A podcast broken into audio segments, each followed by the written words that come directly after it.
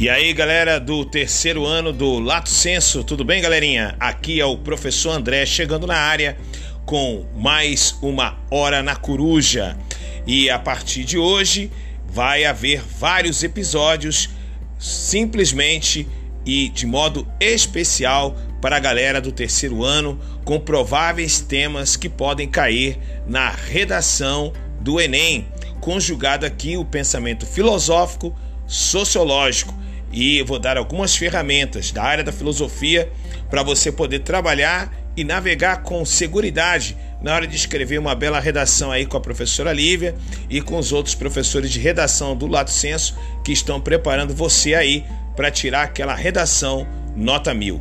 E o tema de hoje, da Hora da Coruja, é um tema pouco falado, mas que é de grande importância para nós: a questão dos algoritmos na nossa vida.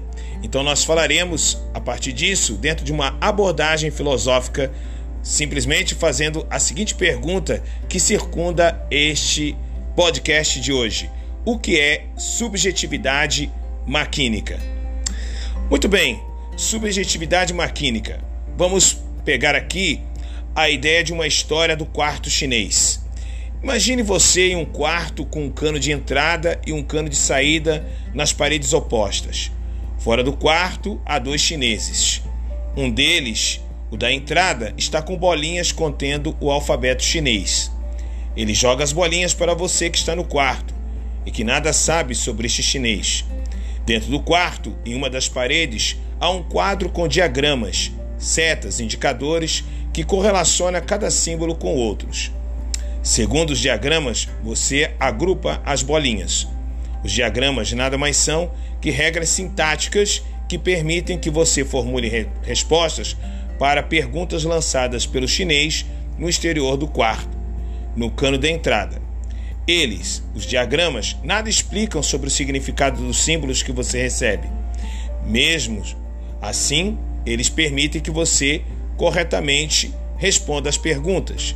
E à medida que você transfere as respostas para o chinês, que está fora no cano da saída, ele não terá motivos para acreditar que você nada conhece da língua chinesa. Não há semântica no seu trabalho, apenas síntese, e no entanto, por meio dos diagramas, que são na verdade algoritmos, você simulou ser uma máquina, um computador. Searle um filósofo da linguagem usou dessa experiência imaginária para dar respostas em metafísica à filosofia da mente contra os que advogam no âmbito da disciplina inteligência artificial que podemos gerar um computador que pensa. Ora, galerinha, o computador não pensa. Suas respostas são por algoritmos, diagramas sintáticos apenas. Ele não interpreta nada, não tem uma função humana de compreender os símbolos, não evoca uma semântica, que é o que caracteriza a linguagem humana e o pensamento. Ora, no caso da subjetividade maquínica, é exatamente isso que ocorre na situação da história que Sirley fala do quarto chinês. O termo subjetividade não se refere a cada um dos humanos envolvidos, você ou os chineses, mas é o conjunto todo, sendo que você está ali como humano, mas também como a máquina, ou uma imitação dela, ou um ponto de conexão da internet que é uma grande máquina. A subjetividade maquínica é, portanto, a subjetividade que envolve o desempenho de uma máquina, um computador, com outros computadores ou com humanos que se obrigam a reduzir suas participações como quem imita a máquina. Quem estiver na grande máquina passa informação adiante por meio de diagramas ou, se quiser assim, chamar algoritmos. A noção de subjetividade maquínica ela foi criada, na verdade, por dois filósofos, Gilles Deleuze e Félix Guattari, antes da existência da internet. Com tal expressão, eles queriam mostrar exatamente a noção de subjetividade de nossos tempos. Tony Negri, filósofo italiano, e Michael Hart passaram a usar dessa expressão, acentuando o quanto uma tal noção mostra um sujeito com funções de agente, mas sem as funções de identidade de um eu, Franco Berardi, outro filósofo italiano, não utiliza da expressão subjetividade maquínica, mas apanha o conceito, ainda que em alguns momentos use a não boa expressão homem-máquina, que dá uma impressão de exterioridade, mas Berard enriquece a noção através das noções de conjunção e conexão.